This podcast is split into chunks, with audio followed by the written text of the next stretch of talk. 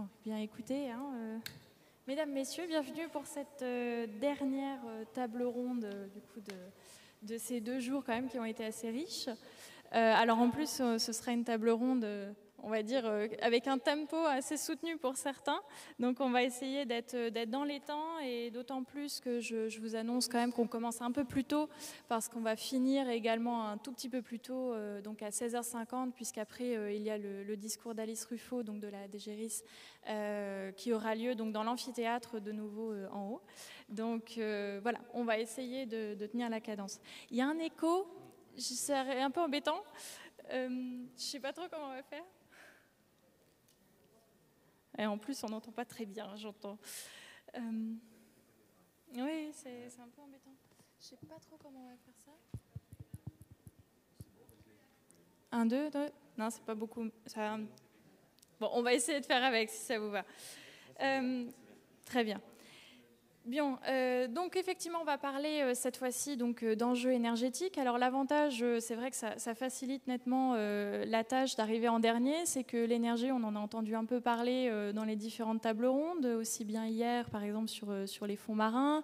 on en a entendu parler aussi dans le cadre des flux maritimes. On en a entendu parler dans le cadre, bien sûr, de, des, conflits, on va dire, enfin en tout cas la situation géopolitique de manière générale aussi dans la Corne d'Afrique. Et sur la une, French French, ok. Un énorme sujet. Alors l'enjeu justement de cette table ronde, c'est de comprendre finalement le système énergétique lui-même, cette fois-ci vraiment donner un éclairage dessus, parce que c'est vrai que la chaîne énergétique, ça, ça, répond à des logiques euh, assez particulières et euh, des logiques aussi bien euh, physiques, de flux maritimes, mais également économiques et politiques. Donc euh, voilà, l'enjeu, euh, ça va être euh, ce soir donc de, voir un petit peu, de couvrir un peu ces aspects-là, notamment sous le prisme plutôt donc de la sécurité énergétique, donc c'est-à-dire de comment finalement s'assurer que, les approvisionnements en énergie transitent bien du point voulu vers le point souhaité, on va dire. Et pour ça, je suis ravie donc d'avoir nos panélistes de grande qualité. donc je me permets comme ça de, de vous présenter déjà dans l'ordre donc pour vous, euh, public donc de votre droite vers la gauche, euh, Michel Derdevé, donc, qui est le président du think tank euh, Confrontation Europe, et donc qui a bien sûr une, longue carrière en tant qu'énergéticien, notamment pour, pour la question des réseaux, donc pas mal aussi au niveau avec cette vision de l'Union européenne. Et donc, je, me permets quand même de mentionner également, Michel, que tu as également dirigé ce, cet ouvrage collectif qui s'appelle euh, euh, justement, alors que j'oublie pas le nom, hein, bien sûr, c'est Dans l'urgence climatique, penser la transition énergétique. En toute subjectivité, je ne peux que chaleureusement le, recommander. c'est un ouvrage qui permet comme ça de, bien comprendre tous les enjeux liés à la transition énergétique. Ensuite, nous avons donc Anne-Lise Théani, qui donc est directrice adjointe pour les affaires européennes à la Creux. Donc, pour ceux qui ne, ne connaissent pas, la Creux, c'est la Commission de régulation de l'énergie.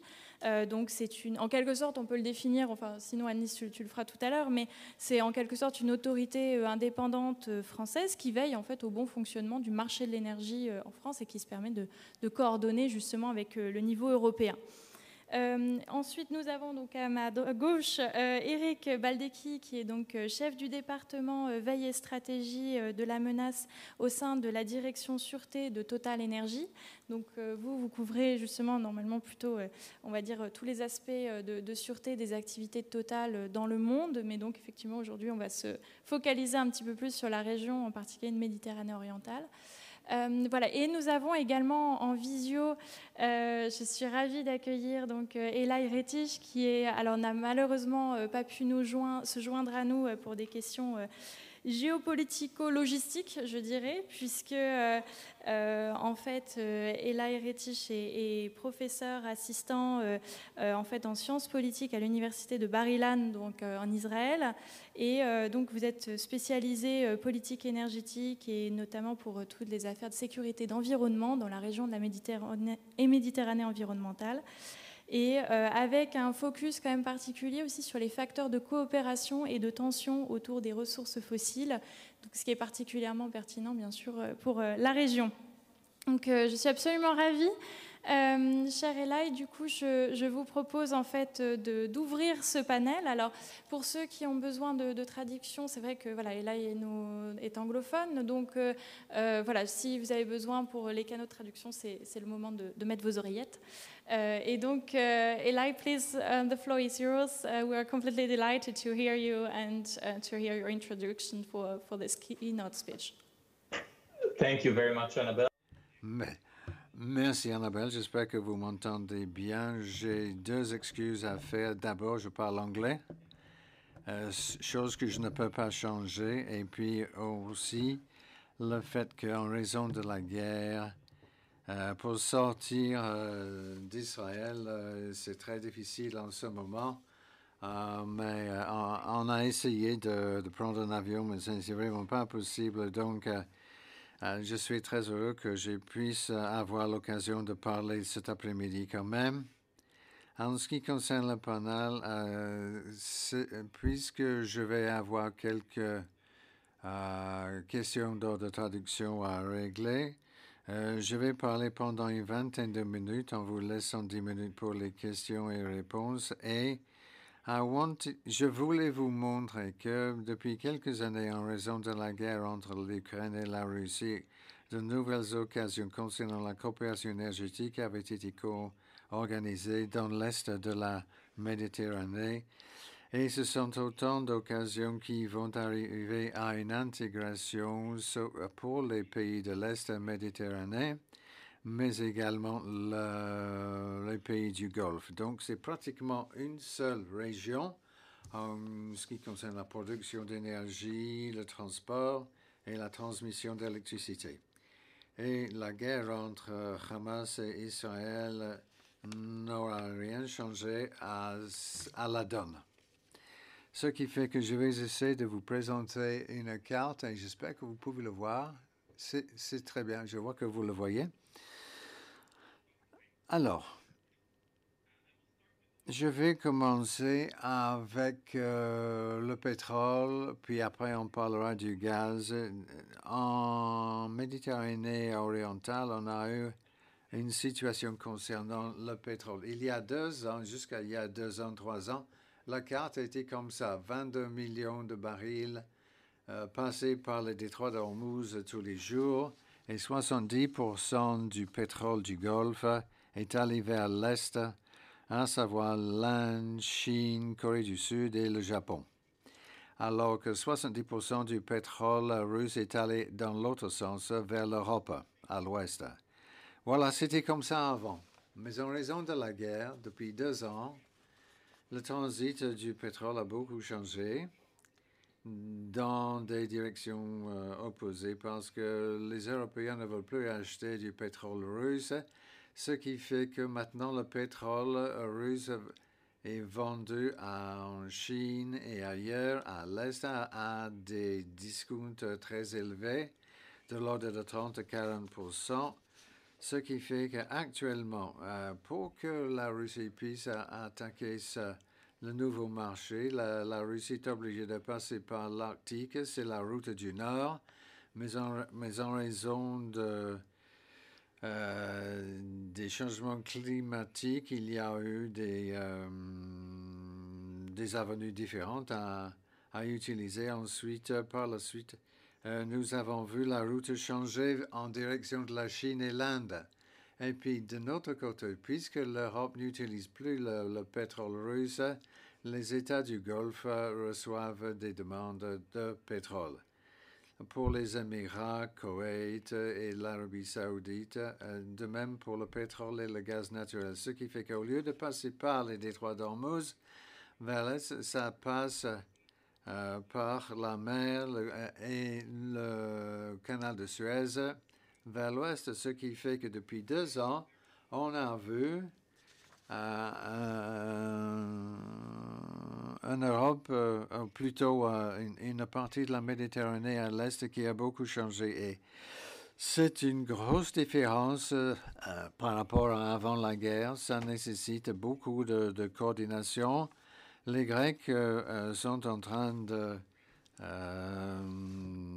de faire beaucoup d'argent, mais il y a des défis il y a beaucoup de pétroliers qui passent. En cas de, pollution, euh, ce sera un véritable problème, surtout s'il y a une pollution dans le canal. Le, pétrole va passer jusqu'en Turquie.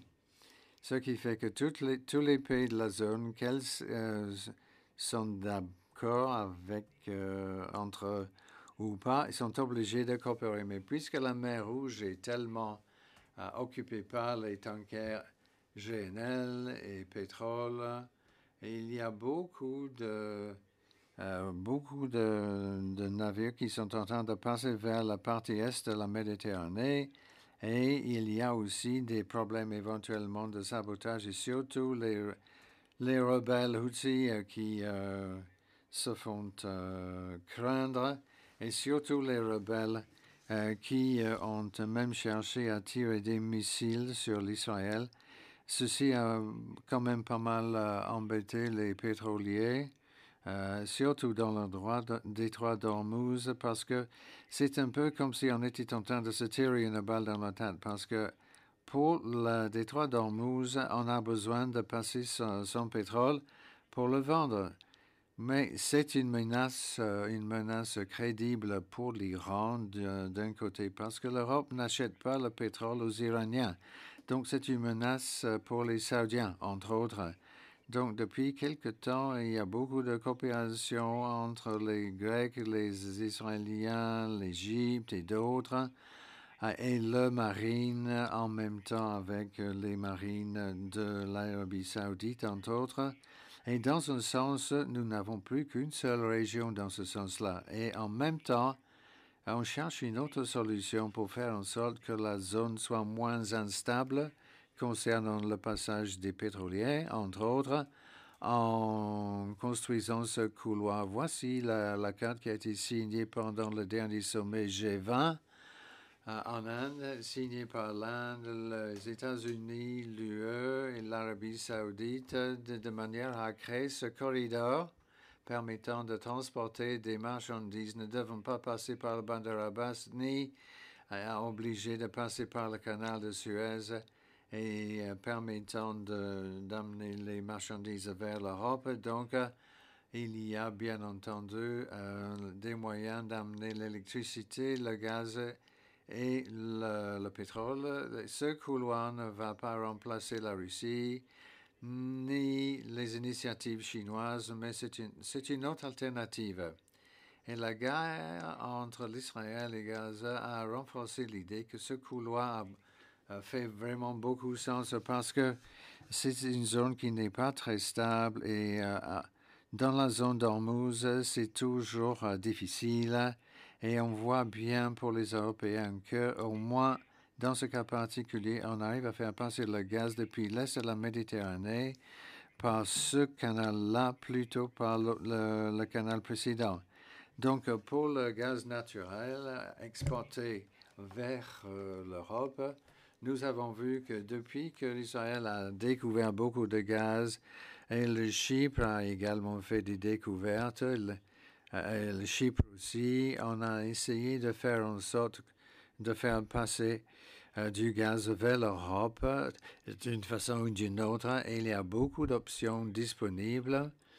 Euh, que ce soit par oléoduc ou gazoduc, ce sera très difficile de le construire, même si on n'a pas le soutien politique. Euh, avec un oléoduc ou gazoduc en direction de Turquie qui n'est plus euh, à l'étude en raison de la guerre et puisque en Turquie on est tout à fait contre l'Israël. Donc, je ne pense pas que l'oléoduc, dans ce sens-là, serait une possibilité. Mais pour le terminal de gaz naturel, ça sera peut-être davantage possible. Ce qui fait que pour le Chypre, il est possible de faire quelque chose avec le gaz naturel et l'Égypte aussi, mais il semblerait que l'Europe est en train de pousser vers l'option GNL. Et où alors l'Europe a laissé tomber avec les, questions des, euh, des, oléoducs et des gazoducs? Ça fait deux ans qu'on a beaucoup investi euh, dans les terminaux euh, de réception en Europe, mais maintenant il y a beaucoup de nouvelles installations qui sont en cours. Ce sont les petits points verts que vous pouvez voir au centre de l'Europe et à l'est de l'Europe, avec beaucoup plus de demandes de GNL en Europe, avec beaucoup de souplesse aussi. On peut construire le, gazoduc que l'on veut, mais si on, si on construit la, la terminale, ce sera beaucoup plus difficile. Et ça fait sens aussi pour les pays de la région parce que l'Europe euh, est demandeur de gaz naturel tout de suite et bien entendu, avec cette solution, il y aura davantage de souplesse pour l'Égypte, pour Chypre, et il sera même possible d'envisager la Chine, l'Inde et le restant de l'Asie d'une manière ou d'une autre avec ce qui concerne le gaz. Et puis, pour terminer, comment la guerre à, Gaza a eu un, effet sur ces tendances? Israël fait de son mieux pour faire en sorte que ces tendances n'ont pas beaucoup changé et Israël fait tout ce qu'il peut pour convaincre tout le monde que ces projets au long cours existent toujours avec euh, des horizons de trois ans, de cinq ans, et que la, guerre actuelle n'aura pas d'incidence. Et ce qui fait que il y a quelques jours, il y a une nouvelle publication euh, en Israël où le BP a fait savoir qu'elle est intéressée par le marché, donc ça n'a rien à voir avec la guerre, mais l'annonce a été faite pendant la guerre par Israël pour montrer que toutes les possibilités sont toujours sur la table et que pendant la guerre, pour montrer que la, que la Grèce et le Chypre sont toujours d'accord avec ces, euh, avec ces projets, la Turquie a décidé de se mettre de côté pour le moment. Mais après la guerre, quelle que soit la situation après la guerre, que ce soit le Hamas qui gagne ou autre chose, beaucoup d'argent va euh, être nécessaire pour la reconstruction de Gaza. Et la toute première chose à reconstruire, ça sera les infrastructures gaz, eau, électricité. Et euh, il y avait beaucoup de projets qui avaient été approuvés déjà cette année. Ils vont être accélérés après la guerre. C'est assez paradoxal parce que normalement, la guerre arrête les développements mais dans ce cas particulier, c'est tout à fait le contraire parce que Hamas ne peut plus arrêter les projets. Donc, que ce soit les champs euh, à Gaza ou alors le projet de euh, construction d'un terminal gazier à Gaza, tout cela va subir une accélération après la guerre avec euh, l'aide des bailleurs de fonds à l'Ouest. Donc, je suis assez optimiste, mais je pense que ça sera notre avenir. Et merci de m'avoir donné l'occasion de, de faire euh, cette présentation. Et j'espère que vous me pardonnerez de mon débit qui était assez rapide.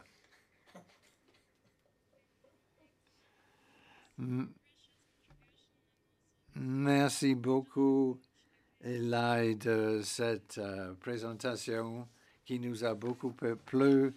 Euh, du côté de l'Europe, des fois, on ne comprend pas toujours et on reviendra vers vous dans un instant pour euh, justement sa, sa, contribution vraiment précieuse qui permet vraiment d'avoir justement cette, cette approche vue d'Israël et justement vue de, l'autre rive de la Méditerranée, comme on pourrait dire. Et, et maintenant, justement, Michel, ce serait bien de voir bah, du côté de l'Union européenne, on a vu qu'effectivement les flux énergétiques euh, changent structurellement, c'est-à-dire qu'on n'est plus sur euh, finalement des flux qui passent par le continent, euh, mais on est vraiment sur la décontinentalisation des flux. et voilà, en fait, l'idée, ce serait de savoir un petit peu comment est-ce que c'est perçu au niveau de, de l'Union européenne, comment est-ce que la vision sur l'énergie, justement, change ou a changé entre les quelques dernières années et puis, et puis aujourd'hui? Bonjour à toutes et à tous et merci Annabelle pour cette, cette introduction. Ben, je crois que ce qui a changé depuis le 24 février 2022, c'est qu'il y avait euh, une vision très segmentée. Il y avait d'un côté des questions de défense, des questions militaires, de l'autre côté des questions d'énergie. Et franchement, du côté de l'énergie, il y avait beaucoup de naïveté de la part des Européens. Les Européens, les Allemands les premiers, considéraient qu'on pouvait commercer de manière banale, euh, naïve, avec, avec la Russie comme avec un partenaire commercial quelconque. Sauf que M. Poutine, il avait compris un élément fondamental, c'est que l'énergie, c'est de la géopolitique. C'est que l'énergie, ça donne de la puissance, ça donne du poids. Alors, il n'y a pas que lui. Hein. Je vous renvoie à un excellent livre qu'avait écrit un des grands économistes de l'énergie, était, j'emploie l'imparfait parce que malheureusement il est décédé, Jean-Marie Chevalier. Et Jean-Marie Chevalier avait écrit un livre, je vous renvoie ce bouquin remarquable, Les grandes batailles de l'énergie. Et oui, l'énergie, c'est par définition extrêmement connecté aux questions de défense, de souveraineté, de puissance. Ben, nous, Européens, on l'a un peu oublié. Et donc, on a dialogué avec euh, la Russie euh, et échangé commercialement, alors que Poutine, dès 2007-2008, avait déjà mis l'Europe sous pression en coupant le robinet de gaz et en coupant le transit par l'Ukraine. Donc, on avait déjà eu des alertes et on aurait pu euh, prendre ces alertes au sérieux et construire ce qu'on appelle aujourd'hui une indépendance, une souveraineté énergétique. Ça n'a pas été le cas, et donc on est parti, y compris nous, parfois avec des intérêts français, dans le gazoduc Nord Stream, où il y avait des compagnies françaises impliquées. Et puis jusqu'au jour où on s'est rendu compte que, enfin plutôt, on a subi le fait que M. Poutine a, mis en place des mesures de rétorsion et de réduction. Alors on l'a vu tout à l'heure avec une re-répartition des flux et une logique des Russes qui est euh, commercialement, euh, qui passe par d'autres canaux, par d'autres traders. Aujourd'hui, les traders russes sont euh, dans les Émirats et dans le Golfe mais ils continuent à faire du business et ils continuent à gagner beaucoup d'argent. Donc les flux physiques ne circulent plus par les interconnexions, par les réseaux existants, mais par ailleurs le business fonctionne.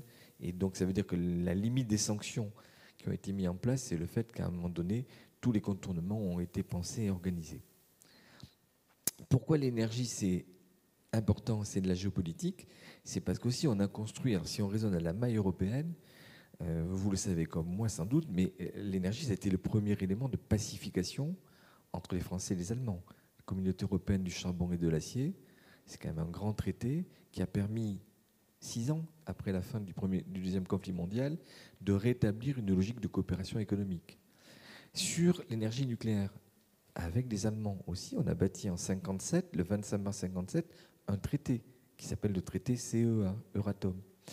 Et donc l'énergie, ça peut être, c'est un peu les deux faces de la même monnaie. Hein. C'est-à-dire d'un côté, ça peut être la guerre, le pouvoir, la puissance, mais ça peut être des éléments aussi de pacification. Et on le voit bien dans l'exemple que, notre ami a pris tout à l'heure. C'est-à-dire qu'à un moment donné, en cas de conflit, ben, une interconnexion, on la coupe et on n'alimente plus en électricité. Et en même temps, nous, avec les Allemands, depuis 1945, on a bâti plein d'interconnexions entre la France et l'Allemagne, symbole de l'amitié retrouvée et du couple franco-allemand. Donc il faut avoir cette notion en tête et bien entendu ne pas être naïf. J'ai employé tout à l'heure, et Nathalie Loiseau ce matin a employé le mot naïveté. Quand on dialogue sur des sujets énergétiques, on n'est pas sur des sujets qui sont des sujets, euh, c'est pas des pommes de terre, c'est pas un commerce quelconque. Le commerce de pommes de terre est important, hein. mais, on est sur des enjeux qui sont vitaux. Vous n'avez plus d'électricité, vous n'avez plus de station de traitement des eaux, vous êtes dans un schéma où vous vous retrouvez en deux ou trois jours dans des crises économiques et politiques majeures. Donc, ce qu'il faut aujourd'hui, en 2023, rappeler, c'est que sur ces éléments qui amènent à des échanges, il faut qu'on ait une vision très consolidée de qui fait quoi. Hein. et au niveau européen, ça veut dire qu'il faut, bien entendu, entre États membres, se dire que c'est très important de continuer à échanger, à, euh, à, ne pas rester dans une vision trop nationale des échanges d'énergie. On a besoin, à un moment ou à un autre, de l'électricité produite par son voisin et lui-même a besoin, à un moment donné, les réseaux sont interconnectés. Les électrons qui arrivent ici à Toulon cet après-midi, qui nous permettent de nous éclairer, ben, peut-être qu'ils viennent de l'espace européen, mais ils viennent aussi, peut-être, vous ne le savez peut-être pas, du Maghreb. Le réseau maghrébin est interconnecté par deux liaisons 400 000 volts sous le droit de Gibraltar. Puis je vais peut-être vous étonner aussi, les électrons qui arrivent à la vitesse de la lumière à Toulon, ils viennent peut-être de Turquie, parce qu'il y a dix ans, le réseau turc a été connecté au bloc européen. Et donc, tout ça, ça amène à voir le mot qu'employait Annabelle tout à l'heure, un, fonctionnement en système. Quand on a rétabli le courant en Ukraine très rapidement, à mars-avril de l'année dernière, parce qu'il a fallu que les Ukrainiens euh, soient réalimentés, ça a été une décision technique, économique, mais avant tout politique. donc vous voyez, c'est tout ça qu'il faut voir dans un effet global de système. Et donc simplement, ben, on revient à la question d'Annabelle. Oui, il y a une géopolitique de la puissance à travers l'énergie, mais il faut en faire un élément, si on n'est pas complètement pessimiste et que dans du défensif, un élément de langage diplomatique. On aura l'occasion, je crois, on est à Toulon pour parler de Méditerranée. Il y a tout un chantier à réinstaurer de dialogue autour de la Méditerranée en matière d'énergie, en matière de co-développement, en matière de projets communs.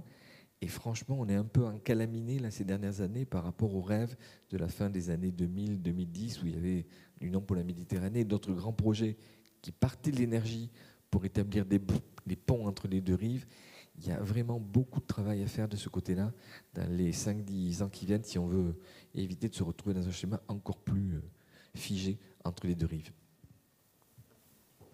Merci beaucoup Michel.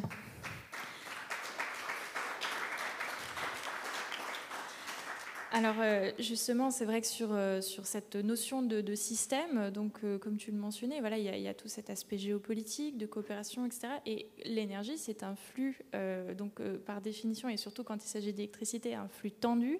Et c'est pour ça donc que je, reviens vers toi, Anne-Lise, par rapport à, à la Creux et justement donc ce rôle des régulateurs de l'énergie, qui souvent est un rôle qui est un peu oublié ou, un petit peu dans l'ombre, on va dire, et qui pourtant est absolument crucial.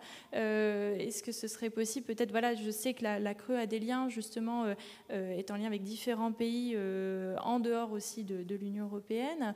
Et justement, c'est vrai qu'avec toutes ces situations géopolitiques, fatalement, les systèmes énergétiques nationaux de ces pays-là sont également impactés. Euh, et donc, euh, voilà, est-ce qu'il y a euh, peut-être de la, de la, part de la Creuse justement des, liens qui existent, des, coopérations ou au moins simplement des, dialogues?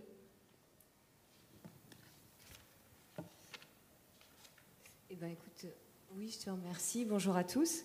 Donc, effectivement, au niveau de la Commission de régulation de l'énergie, donc on est à la fois, on va dire, le gendarme du, euh, du, secteur de l'énergie, mais aussi euh, des experts euh, du secteur. Donc notre mission, c'est vraiment de veiller au bon fonctionnement des marchés de l'électricité et du gaz au bénéfice donc, des, consommateurs. donc évidemment, nous, on a un ADN plutôt européen à la base, puisqu'on a été créé voilà, par le cadre juridique européen, bien sûr, mais évidemment, on travaille vraiment beaucoup avec aussi tous les régulateurs de la zone Méditerranée. Et en particulier, on est très actif dans une association qui s'appelle l'association MEDREG, qui regroupe tous les régulateurs du bassin méditerranéen.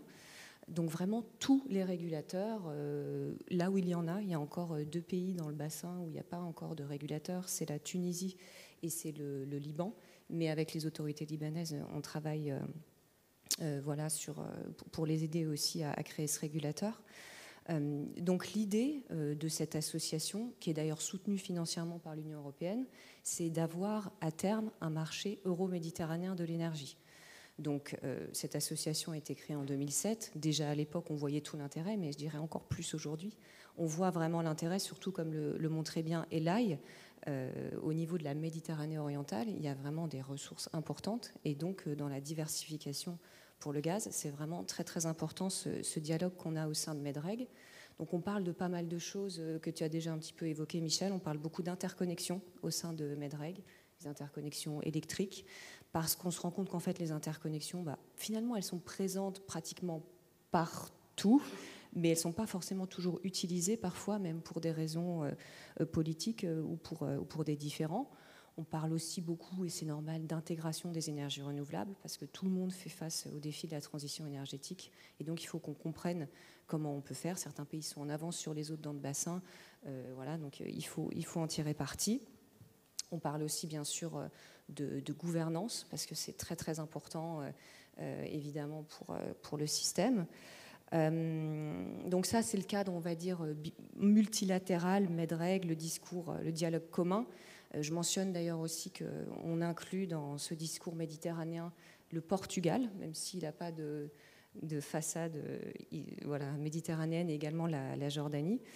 Mais nous, à la Commission de régulation de l'énergie, on a aussi beaucoup de coopération euh, voilà, avec d'autres États du, bassin. le Maroc, on a une coopération passée, également l'Albanie en cours, et puis le Liban à venir. Merci beaucoup, Annelise.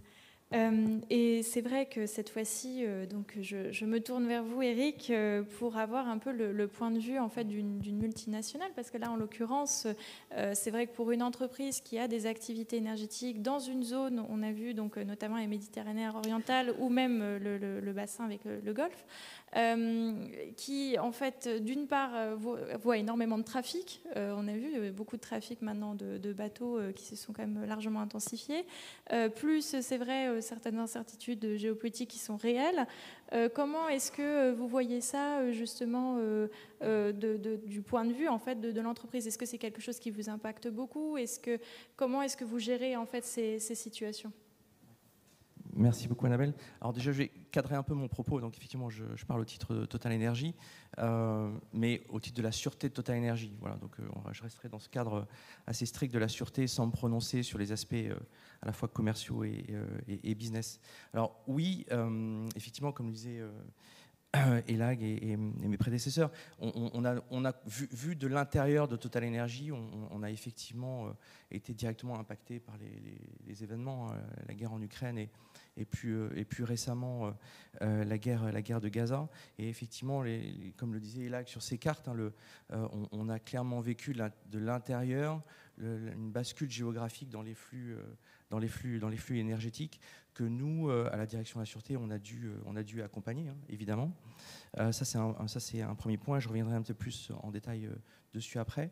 Et puis, et puis oui, effectivement, ça s'est fait, je dirais, tout ça au profit d'un d'un essor dans le développement des, euh, euh, des, flux de, gaz naturel liquéfié, donc de, GNL. Hein. Ça, c'est évident. Et euh, alors, le GNL étant vu chez Total Energy comme une énergie de, transition vers les, vers les renouvelables. Voilà. Donc en fait, l'idée, c'est pour nous de l'intérieur, c'est effectivement de, de mener un peu les, les, les, les, trois, les trois de front, c'est-à-dire maintenir l'activité historique de, la compagnie dans, le, euh, dans, dans, les hydrocarbures, euh, monter en puissance sur le GNL comme euh, énergie de transition vers les renouvelables, et dans le même temps, commencer à travailler et à pousser sur, sur des projets dans, dans les renouvelables. Bon, essentiellement fermes solaires, éolien, éolien offshore, etc. Voilà, donc tout ça, tout ça étant mené de, front, et évidemment, ça, a provoqué une accélération dans nos, dans nos activités en général. Je, profite de, cette tribune aussi pour euh, faire un peu de, pédagogie autour de, ce qu'est la sûreté dans une multinationale et surtout dans, le, contexte, dans le contexte actuel des crises Ukraine, Ukraine et, euh, Gaza. Euh, alors, nous, notre périmètre d'application chez Total Energy, c'est sur l'ensemble des activités de la compagnie, donc dans les 130 pays où, la, où, la, compagnie opère, et, au profit des, plus de 100 000 employés de, la compagnie. Euh, et dans l'ensemble des secteurs d'activité qui sont. Euh, alors vous savez, hein, Total Energy, c'est une compagnie intégrée, donc on est présent dans tout le spectre des activités de, de, l'énergie, hein, euh, de, de l'aval vers l'amont. Voilà. Et euh, notre, défi, pour nous, hein, c'est, euh, et, particulièrement dans le contexte actuel, c'est, d'accompagner le business et d'accompagner surtout les nouveaux business de, la compagnie, y compris dans des, endroits euh, extrêmement complexes, vous savez bien, hein, notamment Mozambique, l'Irak, Papouasie-Nouvelle-Guinée, Nigeria, et, de plus en plus euh, L'Amérique latine, j'en parlerai un petit peu après, lié au, au, nouveau, projet, où là on est confronté à, de, nouveaux types de menaces auxquelles on n'était pas forcément euh, euh, préparé auparavant. Et, ça, je me fais un peu le porte-voix de mon, directeur, hein, le général Favier, qui lui constate concrètement, en fait, depuis qu'il est arrivé chez Total Energy, ça va dans le sens de ce qui, a été dit jusqu'à présent, de plus en plus, dans le contexte actuel, euh, la, sûreté euh, pèse réellement dans, dans, les décisions opérationnelles de, la compagnie. autant jusqu'à présent, c'est ce, que, ce que tu disais, hein, autant je pense que le secteur énergétique vivait dans une espèce de, euh, ouais, de, de, bulles, hein, voilà, un peu, se sentant un petit peu protégé, et finalement a été rattrapé par la réalité du monde. Et effectivement, bah, nous, nous, on contribue à, les accompagner dans ce domaine-là. Alors pour, pour, répondre plus précisément, euh, évidemment, la compagnie a été directement impactée par les deux conflits, hein, euh, une fois encore parce qu'on est, on est présent quasiment partout et dans, l'ensemble des secteurs d'activité. Et, et, donc là, alors si je prends le, cas précis de, l'Ukraine, de la guerre en Ukraine, bah, le, temps 1 de la manœuvre pour nous, ça a été évidemment d'accompagner, bah, c'est une surprise pour personne, hein, d'accompagner le désengagement de Russie. Euh, qui était quand même un, partenaire euh, essentiel pour euh, Total Energy. Et dans le même temps, en même temps qu'on accompagnait ce désengagement de Russie, c'est d'accompagner de, de, le, repositionnement sur d'autres marchés, comme ça a été évoqué précédemment, hein, marché du gaz, mais, mais d'autres marchés. et ça, ça a été un, gros défi. Et, et, dans le cas particulier, de, avec un défi essentiel pour nous, hein, c'est effectivement d'assurer la sécurisation des, des flux d'approvisionnement énergétique vers l'Europe. Euh, donc réorganisation des flux et sécurisation de, ces flux. Avec deux points d'attention euh, pour nous, euh, c'est effectivement les flux de GNL, et au bout du bout de ces flux de GNL, eh ben, il y a la protection, il y a la mise en place de ce qu'on appelle des FSRU, donc des Floating Storage and Regasification Units. oui, alors en fait, ce qu'on appelle un FSCRU. En fait, euh, une fois encore, moi je suis pas un expert, hein, mais ce que j'ai compris, ce que c'est qu'en gros, euh, ben, le, gaz, euh, il, est, il est au départ sous format gazeux. après, il est liquéfié dans des usines de liquéfaction qui sont souvent enfin, sur la côte. Voilà. Là, il y a un méthanier qui vient, il prend le gaz en format liquide. Voilà, il est transporté par voie maritime. Il arrive dans une unité de regazéification, ce qu'on appelle un FSRU. Voilà. Et puis après, une fois qu'il est regazéifié, il peut être injecté dans les, euh, dans les flux. C'est ça hein? Sachant peut-être la, particularité des FSRU, c'est qu'en fait, ce sont des bateaux, finalement, donc euh, des flottants. Exactement. Donc, c'est un peu la, particularité. Voilà. Et donc, là, justement, et, c'est là où on a pu tester toute la réactivité de la compagnie. Hein. Euh, donc, en fait, arrêt des, des, fournitures de gaz depuis la Russie, et puis quasiment instantanément, on a pu mettre en place des FSRU euh, donc des unités de regazéification. Euh, ben, la première, euh, chronologiquement, en Allemagne, à Lubmin, d'ailleurs exactement à l'endroit où arrivait le, pipeline Nord Stream. Hein. Et puis, et puis la, deuxième qui vient d'être mise en place là, euh, il, y a, quelques jours de ça. Enfin non, c'était récemment. Enfin le premier méthanier est arrivé là il y a quelques jours, euh, donc pour euh, alimenter le marché français au, Havre. Donc ça c'est un premier point d'attention. Et, on, se doute bien, si vous voulez, en termes d'analyse de la menace, que vu de la Russie, c'est un levier, c'est potentiellement un levier stratégique pour justement entraver ou perturber les, flux d'approvisionnement de, de, l'Europe. Et donc, et dans, le même, dans le même état d'esprit, si vous voulez, dans le même ordre d'idée, euh, la, sécurisation des plateformes, euh, des plateformes qui sont en, mer du Nord, qui sont, qui sont clairement un, point d'attention euh, pour nous, en, général, dans le cas de, du conflit en, Ukraine. L'impact de, la guerre Gaza, bah, il n'est est pas, moindre, mais, pas dans la, même, mesure. Une fois encore, vous savez, hein, Total Energy est présent au Moyen-Orient, euh, historiquement présente au Moyen-Orient. Je précise d'ailleurs qu'en mars 2024, on, euh, fêtera les 100 ans de la compagnie qui est née euh, en mars 1924 en Irak. le, puits de Baba Gourgour. C'était à l'époque la Compagnie française des pétroles, donc vous en entendrez certainement parler à partir de mars 2024. Et là, dans le cadre de la, guerre Israël-Gaza, la priorité pour nous, c'était évidemment d'assurer la, protection de nos, collaborateurs.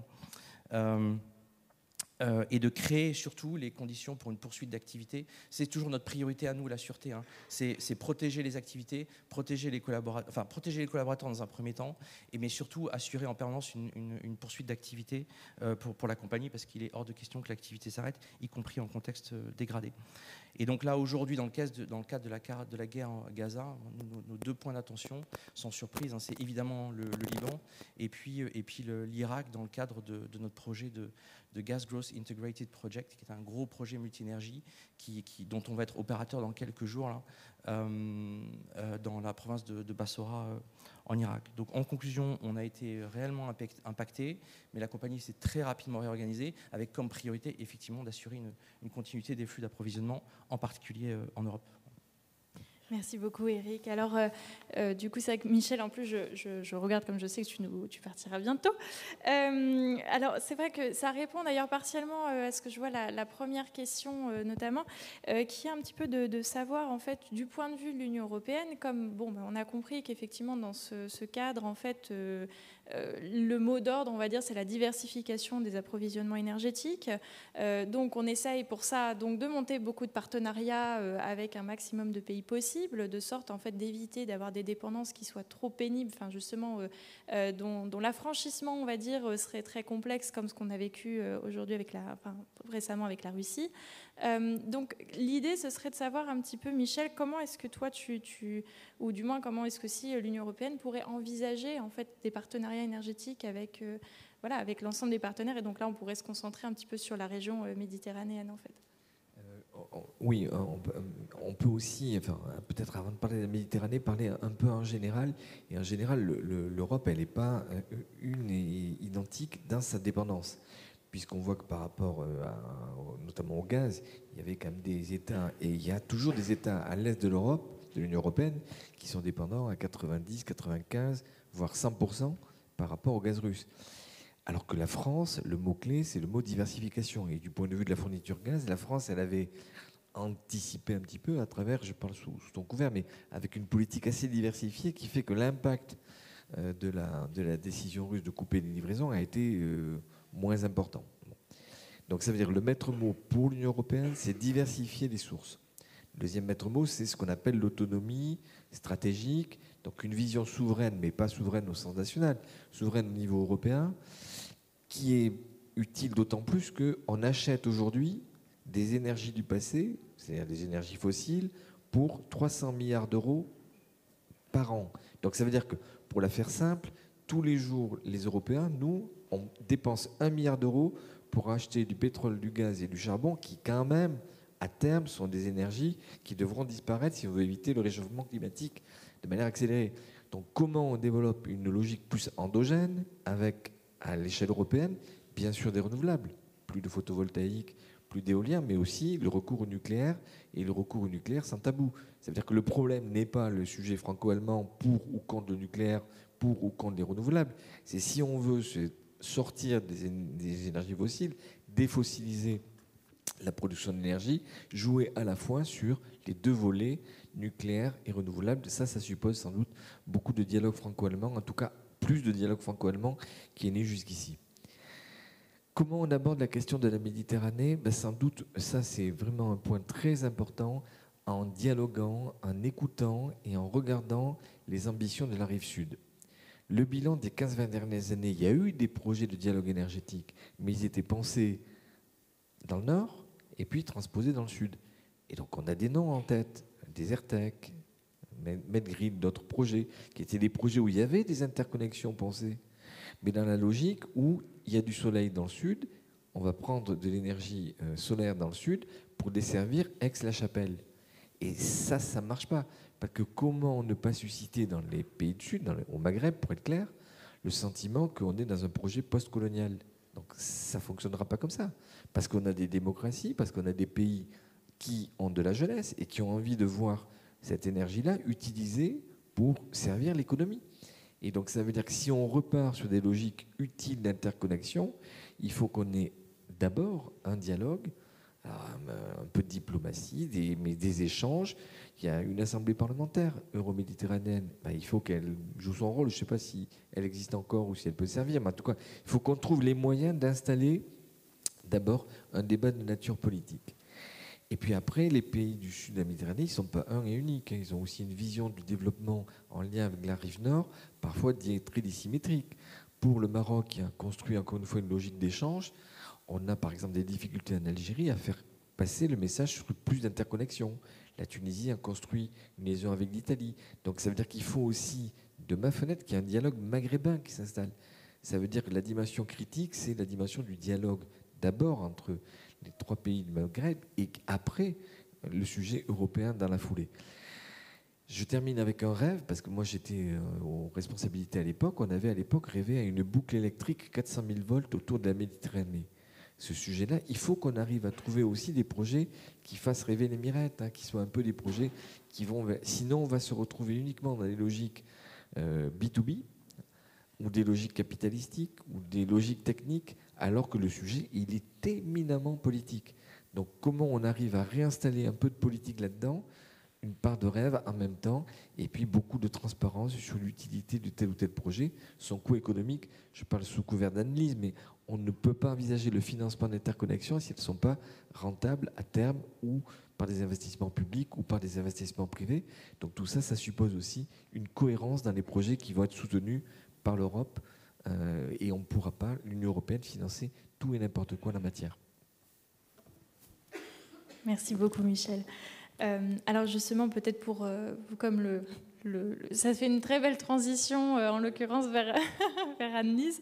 Effectivement, Annelise, peut-être un, un, mot justement par rapport à ça, par rapport justement à, ce, à la fois au, du point de vue de la Creux, justement, quels sont un peu les enjeux dans, les coopérations et qu'est-ce qui, euh, ressort? Je, pensais, c'est vrai qu'on avait parlé de cet exemple par rapport au Liban, qui est donc d'autant plus intéressant que, vous mentionnez que c'était une région euh, qui, était particulièrement, on va dire, euh, sous, surveillance ou en tout cas vraiment très observée.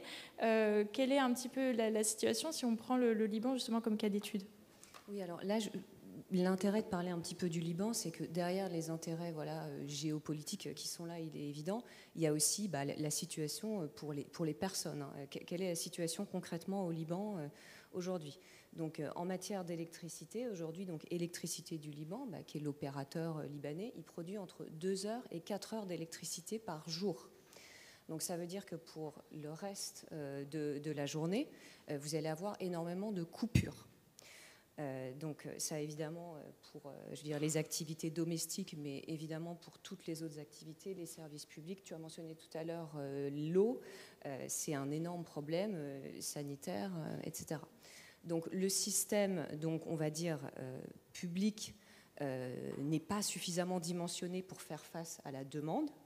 Et donc se sont mis en place, on va dire, des, mécanismes privés avec par des générateurs privés donc des gros groupes électrogènes euh, donc, qui sont détenus euh, par des personnes au Liban donc, bah, qui font commerce euh, de, de, cette revente d'électricité pour limiter les coupures. Donc en gros, les Libanais vont avoir une facture qui va être la facture qu'on paye à EDL, électricité du Liban, mais en parallèle, il va falloir payer une deuxième facture qui peut être aux alentours de 90 dollars par mois donc, euh, pour une famille. Donc c'est absolument énorme euh, compte tenu de la situation qu'on connaît là-bas. Alors aujourd'hui, il n'y a pas encore de régulateur au Liban, régulateur de l'énergie. Euh, il est prévu dans la loi de, le créer depuis un certain temps, mais là, on sent qu'il y a vraiment une volonté des autorités d'aller un petit peu plus loin. Et c'est vrai que nous, dans notre association Medreg, on pousse pour que ce régulateur puisse être créé. Pourquoi? Parce que si le régulateur était créé, alors loin de, moi l'idée de dire que ça va résoudre les problèmes, mais en revanche, le régulateur est censé être un tiers indépendant qui va pouvoir aider à développer peut-être une production euh, indépendante en plus de la production de, DL, pour avoir des nouveaux euh, acteurs qui rentrent dans la production et pour que finalement, voilà, il y ait plus euh, d'électricité pour les populations. après, il est clair que les populations, elles ne restent pas les bras croisés. Euh, avec euh, évidemment, on va dire, la, la possibilité maintenant de s'équiper en, euh, panneaux photovoltaïques. C'est vrai que voilà, beaucoup, y compris au Liban, ça, pullule vraiment. mais on peut le constater aussi dans d'autres. Enfin, là, j'ai pris le cas libanais qui est vraiment assez extrême, mais ce développement voilà, des énergies et du solaire décentralisé, on le constate vraiment beaucoup euh, beaucoup en Méditerranée. Donc, quelque part, c'est positif, surtout quand bah, l'opérateur, on va dire, est défaillant. L'autre versant, pour vous parler peut-être un petit peu aussi euh, du point de vue euh, économique, c'est que du coup, qui entretient le, réseau? Celui sur lequel on est connecté. Parce que si les gens sortent du réseau de, distribution, s'il n'y a plus que quelques-uns qui payent encore, qui ont encore le contrat chez l'opérateur historique, quid des coûts? Donc ça, c'est un vrai sujet. Donc c'est un sujet euh, en Méditerranée, mais ailleurs. Hein. on a en Amérique latine. Il y a d'ailleurs un, chercheur euh, brésilien qui avait sorti un article sur ce qu'il appelle la, death spiral, death distribution spiral, donc vraiment la, spirale de la mort de la distribution. D'autant plus que souvent pour ces compagnies électriques, ces compagnies énergétiques, ça se rajoute à d'autres problèmes financiers. Il y a un problème déjà assez, assez fréquent dans pas mal de pays, c'est que souvent, ce qui est facturé au consommateur, ce que va payer le consommateur, c'est pas le coût réel de l'énergie, parce qu'on sait bien que les gens ne peuvent pas se le permettre. Donc du coup, généralement, les sociétés d'électricité, elles sont largement déficitaires. Ensuite, il y a des problèmes de recouvrement. Euh, et puis il y a aussi euh, voilà, ce qu'on appelle, nous, euh, sous un terme public, les pertes non techniques. C'est les vols d'électricité et les raccordements sauvages, on va dire.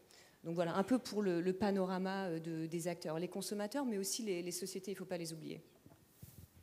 Merci beaucoup. Effectivement, euh, c'est vraiment important. Et, justement, ça permet aussi de, rebondir sur l'importance euh, de cette transition énergétique et donc du développement des énergies renouvelables, notamment. Donc, on parlait du solaire, il y a également de l'éolien.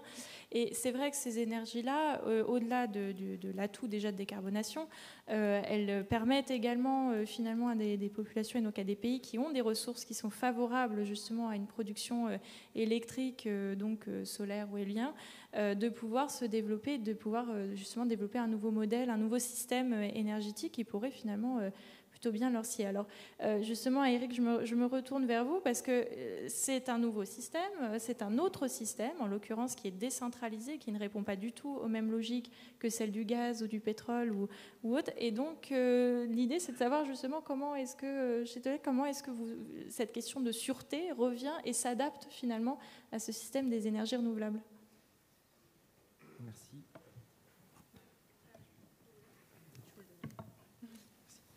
Euh, merci Annabelle. Alors déjà, pour, bien préciser un peu le cadre, euh, là aussi je fais un peu de, pédagogie, hein, euh, toujours, un peu fixer le, cadre de, nos opérations. chez Total Energy, hein, je crois que c'est, évidemment le cas pour les autres, toutes les autres majors et super majors. nous, on intervient tout le temps et systématiquement à la demande des, gouvernements et uniquement à la demande des gouvernements. donc on répond à des appels d'offres des gouvernements. Euh, donc c'est-à-dire qu'en gros, c'est pas nous qui stimulons euh, la transition énergétique dans, les États, ça reste du régalien hein, évidemment. Et donc nous, ils, émettent des, appels d'offres et on répond à ces, appels d'offres. Notre, CEO a, l'habitude de dire que ses, clients à lui sont les, chefs d'État, hein. donc il traite avec les chefs d'État dans, le cadre justement de ces, de ces appels d'offres.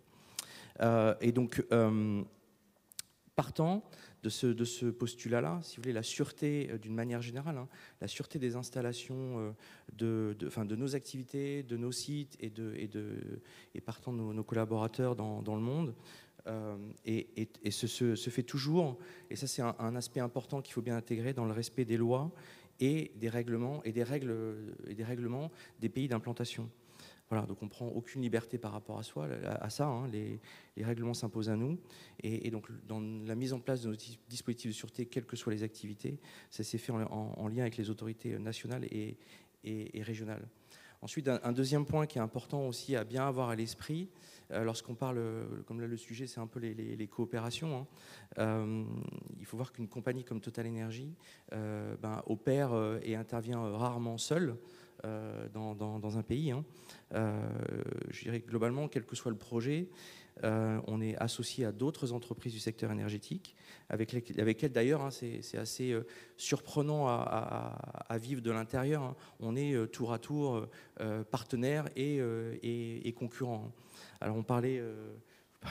Du, Liban juste avant. Si on prend le cas du Liban, notamment sur l'exploration du, du, bloc 9, qui, qui, a fait couler pas mal d'encre, euh, nous, étions associés notamment aux Italiens de DNI, euh, aux Qatariens de Qatar Energy et évidemment avec la Lebanon Petroleum Agency pour la conduite de cette, opération. Donc je dirais que lorsqu'on parle de coopération euh, en matière énergétique, les, coopérations elles sont courantes dans, dans, dans, dans une multinationale comme, comme, comme Total Energy. Alors pour ce qui est de la sécurisation des, énergies euh, renouvelables, je dirais que le, le, modèle aujourd'hui hein, de, sécurisation, je dirais même le modèle, il n'est pas encore consolidé, hein. on s'en rend compte. Hein, euh, on, s'en rend compte. le modèle économique lui-même, il n'est pas, il pas consolidé. Une fois encore, c'est pas moi l'expert, mais ce que je, constate, c'est que le modèle lui-même n'est pas consolidé. Enfin, on le voit euh, dans la vie courante, au travers des bandes de rechargement de, nos voitures électriques. Est-ce qu'il y en a partout? Non. Enfin voilà, est-ce qu'on peut encore déjà traverser la France? Je ne sais pas. Enfin voilà, donc le modèle il est économique et pas encore consolidé. Et donc je dirais partant, par voie de conséquence, le modèle de sûreté de ces activités-là, il n'est pas, est pas consolidé non plus. Et nous, on, veille à, accompagner. Et comme je vous le disais, dans le cas des énergies renouvelables, nous, nous à la sûreté, on est confronté à, à de nouveaux types de menaces. qui, qui, sont euh, complètement, euh, euh, enfin, pour lesquels il n'y a absolument aucun historique chez Total Energy. Jusqu'à présent, il était assez évident, et je veux dire, dans nos bases de données, hein, on avait les, champs de pétrole, les, les, champs de gaz et autres, et, les, modèles de, sécurisation étaient bien établis. Lorsqu'on parle de développement d'énergie renouvelable, de fermes solaires, de, de nature-based solutions, c'est-à-dire en gros euh, reforester des forêts euh, pour, euh, pour gagner des crédits carbone hein, et équilibrer le, bilan carbone de, la compagnie, ben là on va investir des nouvelles zones, on va investir des nouveaux champs qui sont inconnus, pour lesquels on n'a aucune base de données et qui vont nous confronter à de nouveaux types de menaces. Je pensais, je l'ai dit évoqué tout à l'heure, hein, avec le cas pour nous le plus emblématique, c'est tous nos, projets dans les renouvelables en Amérique latine. Euh, bon voilà, enfin c'est quelque chose assez facile à, comprendre. Hein. Euh, lorsque, lorsque vous arrivez dans une zone qui a été déforestée, elle a été déforestée pour des raisons euh, économiques, par des entreprises ou par certains groupes qui sont le plus souvent des groupes mafieux. Et puis nous, on arrive et puis on dit, bah non, finalement, cette zone-là que vous avez déforestée pour des raisons qui vous sont propres, bah nous, on va la reforester. Euh, bon, ben là, vous vous confrontez à des enjeux qui sont euh, assez, euh, assez nouveaux. voilà, donc nous, on découvre un petit peu en marchant, mais on marche, on, marche ça va à marche forcée, hein, parce que si vous regardez les, les, courbes de développement des énergies renouvelables chez Total Energy, c'est des courbes qui sont exponentielles. Hein. donc ça va vite et, très très fort. Oui, ça a l'air de marcher, c'est bon, merci. Euh, Michel, peut-être comme je sais que tu ne vas pas tarder, que l'heure tourne, euh, est-ce que peut-être euh, il y a un petit mot J'ai vu que tu, regardais les questions, qu'il y en avait peut-être une qui t'inspire en particulier. Pour vous féliciter parce que les questions sont excellentes, ce qui me frustre d'autant plus de devoir vous quitter rapidement. Et je prendrai volontiers la question de Anonyme. Pomme de terre a posé une bonne question, mais anonyme, elle est pas mal. Quoi. je prendrai la question numéro un parce que c'est un sujet un peu rémanent que ce sujet de l'ingérence. Alors, il y a un rapport qui a été publié qui évoque effectivement la soi-disant influence de la fondation euh, Heinrich Böll, qui est la fondation qui est proche du Parti des Verts allemands sur la politique énergétique française.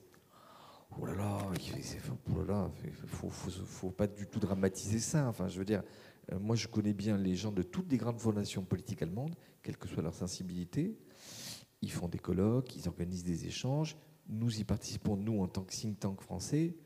Euh, et je pense que les difficultés, y compris techniques, du secteur nucléaire français, ce n'est pas des commandos allemands qui sont arrivés dans nos centrales. Donc, de grâce, euh, il y a eu beaucoup d'exagération dans la façon dont ce sujet a été diffusé, avec elle-même parfois un peu de germanophobie.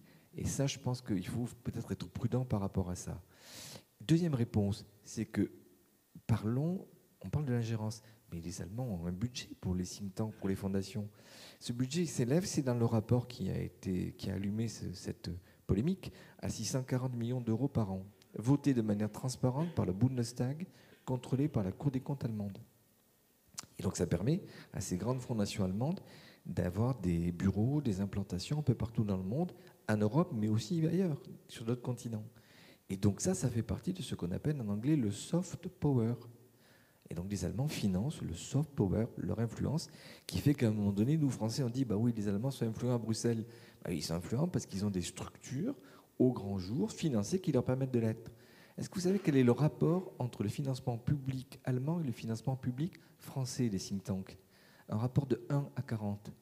Au mieux, on additionne toutes les dotations qui sont faites sur les grandes fondations françaises, on arrive à un rapport 40 fois plus faible. Et donc le vrai sujet de la question que vous évoquez, c'est à quand la France se dote pour ses laboratoires d'idées, pour ses structures d'influence, de quelque chose qui est à peu près à la même hauteur. On n'arrivera pas peut-être immédiatement à multiplier les budgets à hauteur de 640 millions d'euros, mais ce sujet est un sujet structurel et structurant qui ne renvoie pas du tout au gouvernement actuel. Un rapport a été fait en 2016 par un ambassadeur qui s'appelle Yves Saint-Jour, qui est remarquable. Le Premier ministre de l'époque lui avait demandé de faire un rapport là-dessus. Et c'est une donnée qui ne fait que s'aggraver au fil du temps et qui ne peut que rendre, bien entendu, notre discours, notre présence énergétique, ce que les acteurs d'entreprise euh, tels que vous-même au niveau de Total, bah, c'est compliqué parce qu'on a besoin d'être accompagné diplomatiquement dans l'influence par des structures dignes de ce nom. Malheureusement, en France, ça n'est pas dans notre culture politique, ça n'est pas dans nos gènes. Vous voyez, plutôt que de jeter l'opprobre à nos amis allemands, regardons ce que nous pourrions faire. Et pour tout vous dire, là où cette table ronde est géniale, c'est qu'un papier doit sortir sur le monde.fr là-dessus, signé par 33 personnalités dans votre serviteur cet après-midi.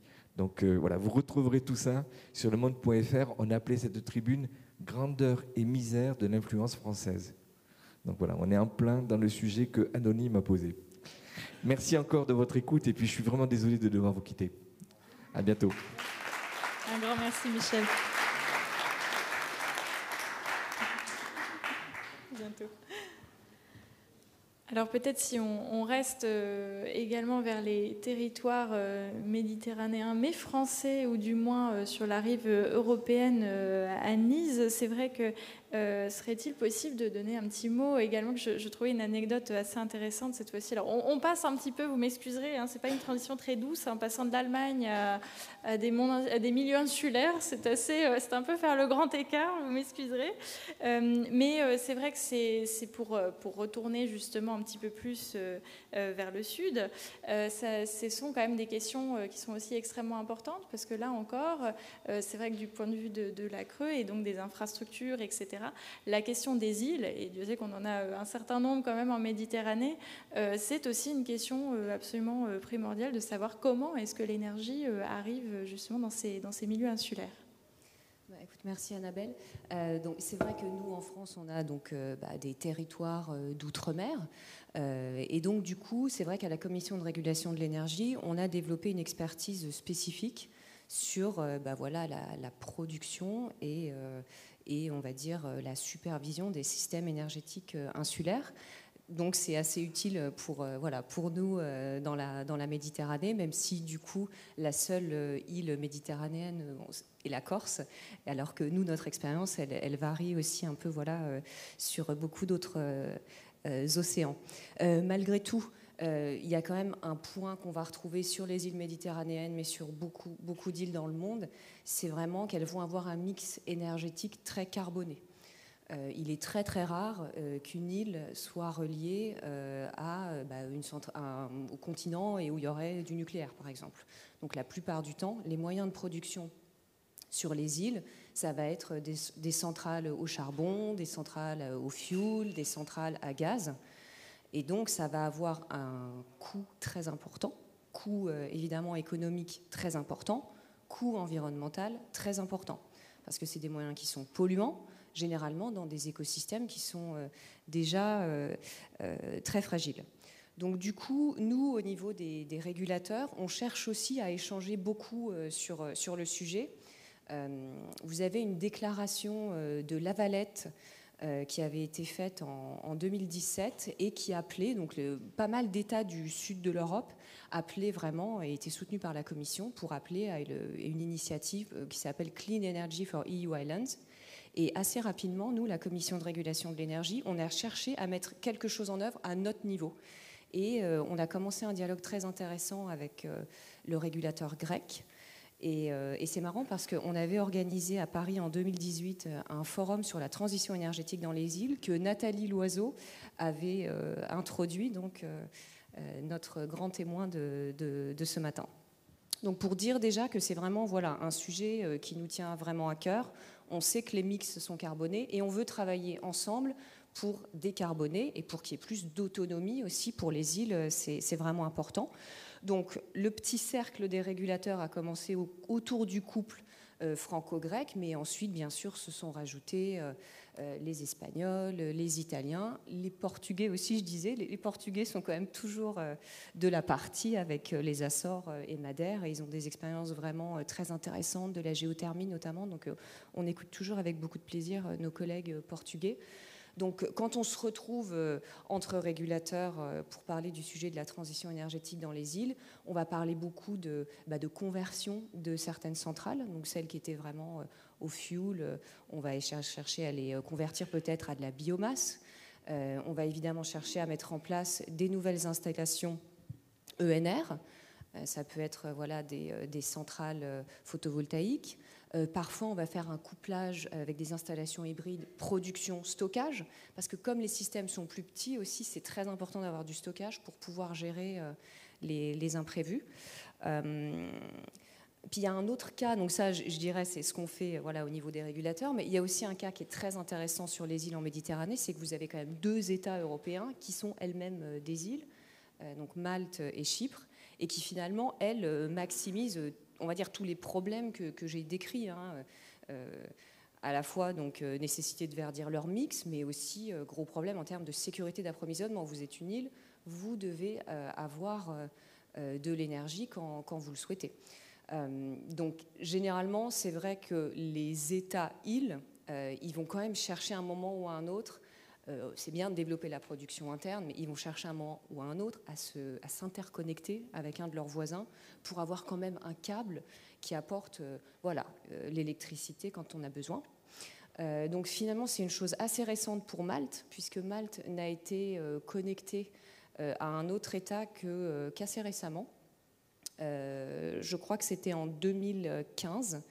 Euh, et donc Malte a été connecté euh, à l'Italie via la Sicile. Donc là encore, on voit qu'en plus les îles cèdent entre elles, donc comme, des traits d'union un petit peu finalement en, Méditerranée. Et puis il y a un autre projet pour, pour interconnecter Chypre. Donc tout à l'heure, Elai nous montrait les interconnexions plutôt gazières en doutant un petit peu de ce, de ce pipeline-là qui relierait Israël, Chypre, puis la Grèce. En revanche, euh, il y a un volet aussi euh, sur l'électricité, et là, on y croit beaucoup plus. C'est le projet Euro-Asian Interconnector, voilà, qui va pouvoir relier Chypre à la, Grèce continentale et peut-être à terme aussi à, Israël. Et puis il y a un dernier cas dont je voulais parler parce que c'est le cas de la Corse qui c'est pas forcément très connu, mais euh, la Corse finalement n'est pas euh, raccordée électriquement au réseau euh, continental français, mais elle est en fait raccordée par l'Italie, ce qui fait que le raccordement italien, le raccordement de la Corse se fait en fait par un, un câble purement 100% italien. On va dire c'est une liaison interne. On ne l'appelle d'ailleurs pas interconnexion puisque ce n'est pas une liaison entre la France et l'Italie, c'est simplement un câble qui parle de Toscane, qui arrive euh, donc euh, bah, en Corse, qui devient ensuite câble sous-marin, qui devient ensuite une ligne aérienne qui traverse toute la Corse. Il y a un droit de soutirage de la, de la Corse dessus, pour ensuite alimenter la Sardaigne. Et donc, euh, bah voilà, là aussi, on a un dialogue évidemment toujours avec les autorités italiennes et avec notre homologue Arera pour euh, voilà, prévoir aussi le renforcement de cette ligne, euh, dont le premier tronçon date de 1964. Donc euh, voilà, il faut aussi parfois se, rénover. Oui, je note finalement que c'est un petit peu l'objet de, l'ensemble des interventions jusqu'à présent, c'est que le dialogue, le dialogue, le dialogue est, crucial, hein, tout simplement, pour, pour toute coopération. Et donc, en l'occurrence, pour, pour l'énergie, c'est crucial puisque c'est éminemment politique et que ça a des impacts très concrets sur les populations, ça on l'a vu également. Et la question aussi de l'échelle qui est intéressante, c'est-à-dire que finalement, euh, vous avez à la fois euh, une dimension très macro, on va dire, voire même internationale, avec euh, des, formats de discussion qui sont multilatéraux, etc. Et puis vous avez aussi justement des cas très concrets, alors régionaux par exemple, et puis enfin tout très très locaux. Et donc là, c'est vrai que je, je, me retourne vers vous, Eric, parce que c'est vrai que dans le cas d'une entreprise, forcément, quand vous avez des activités quelque part, bah, finalement, là, votre, le, rayonnement, ou du moins l'impact, il est surtout très, très local. Et donc, euh, je pense que, enfin, j'imagine que se pose aussi la question d'une entreprise, c'est comment est-ce qu'on établit ce rapport, ce dialogue, en fait, euh, avec, euh, bah, avec les, les, partenaires donc locaux ou même justement avec les partenaires pour l'activité elle-même. voilà, comment ça se passe et surtout quels sont les questionnements en fait d'une entreprise derrière ça? merci. Alors, effectivement, ce qu'il ce faut bien comprendre pour une compagnie énergétique comme nous, hein. nous, on, opère au cœur des populations, euh, réellement. C'est-à-dire que notre, la finalité de, de nos opérations, de nos actions, euh, c'est effectivement bah, d'opérer, de, fournir de l'énergie euh, au niveau international, régional, voire, voire local.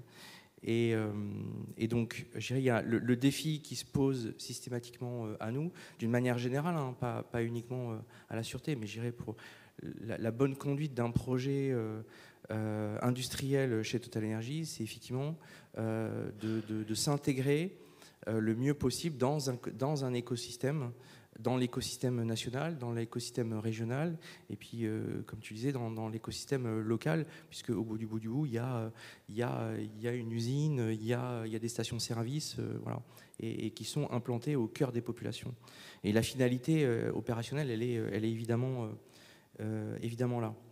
Alors c'était, comme je le disais tout à l'heure, hein, c'était déjà le cas avec les, opérations d'exploration-production. C'était déjà le cas, et, et, surtout le cas avec tout le réseau de distribution. Hein. Euh, enfin, Total Energy, c'est 14 000 stations-service. On n'y pense pas forcément, mais c'est 14 000 stations-service dans le monde. Euh, on a des stations-service partout. On a des stations-service au, fin fond du Pakistan. Euh, on a des stations-service partout en Afrique.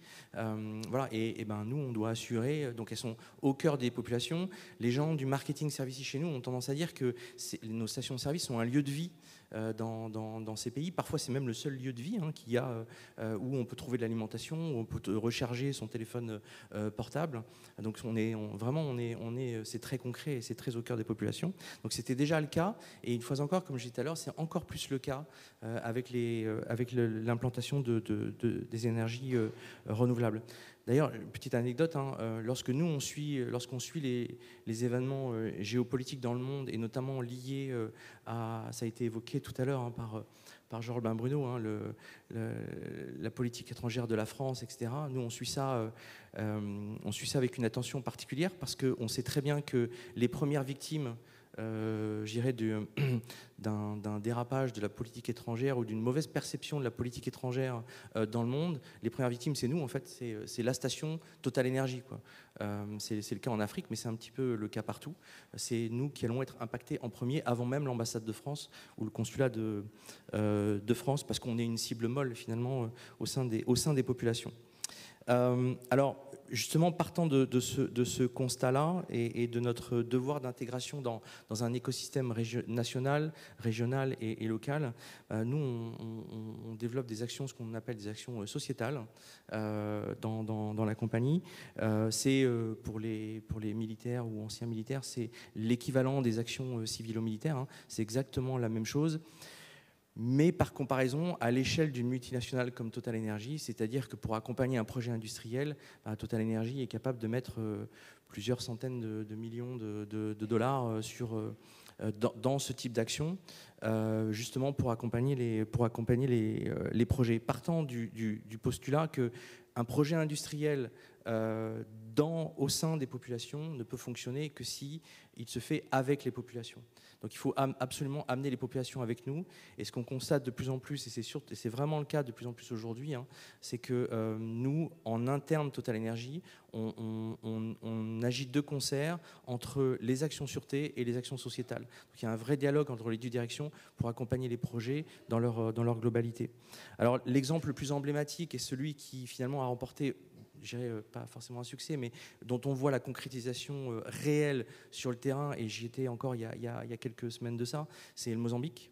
Euh, alors pour la petite histoire, hein, vous savez qu'on euh, euh, a dû évacuer notre site d'Afungi, donc qui se situe au nord du, Mozambique, à la frontière avec la Tanzanie, euh, en avril 2021, suite à une insurrection djihadiste et une poussée djihadiste sur sur notre site et contre nos, installations. Donc on est passé en, ce qu'on appelle en situation de force majeure, c'est-à-dire qu'on arrête toutes les activités. Mais dans le cadre de la force majeure, on est obligé de créer les conditions pour une reprise d'activité. Et pour cette reprise d'activité, donc on a conduit simultanément des actions euh, de sûreté, donc de sécurisation du site, et des actions sociétales. Et aujourd'hui, si vous allez, euh, c'est assez impressionnant à voir, hein. euh, on peut en parler, mais le voir, c'est encore autre chose. Si vous allez sur le site d'Afungi ou dans la région d'Afungi aujourd'hui, donc dans, la province du, Cabo Delgado, au nord du Mozambique, bah, vous, voyez la, concrétisation de toutes de ces actions sociétales.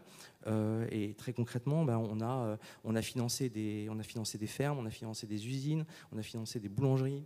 vous avez, lorsque vous allez dans, les rues des petits villages ou les ruelles des petits villages autour du site d'Afungi, ben, vous avez des enfants qui, ont des vélos Total Énergie. voilà, donc y a des, on a remis l'électricité, on a remis de l'éclairage dans l'ensemble des villages autour du site.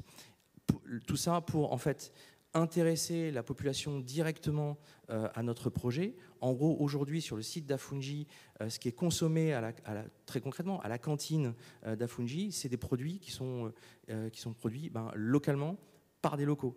Le pain, la viande, enfin tout est produit localement et acheté par la compagnie à, ces, exploitants qui ont été, dont, les, sociétés ont été créées par, la compagnie.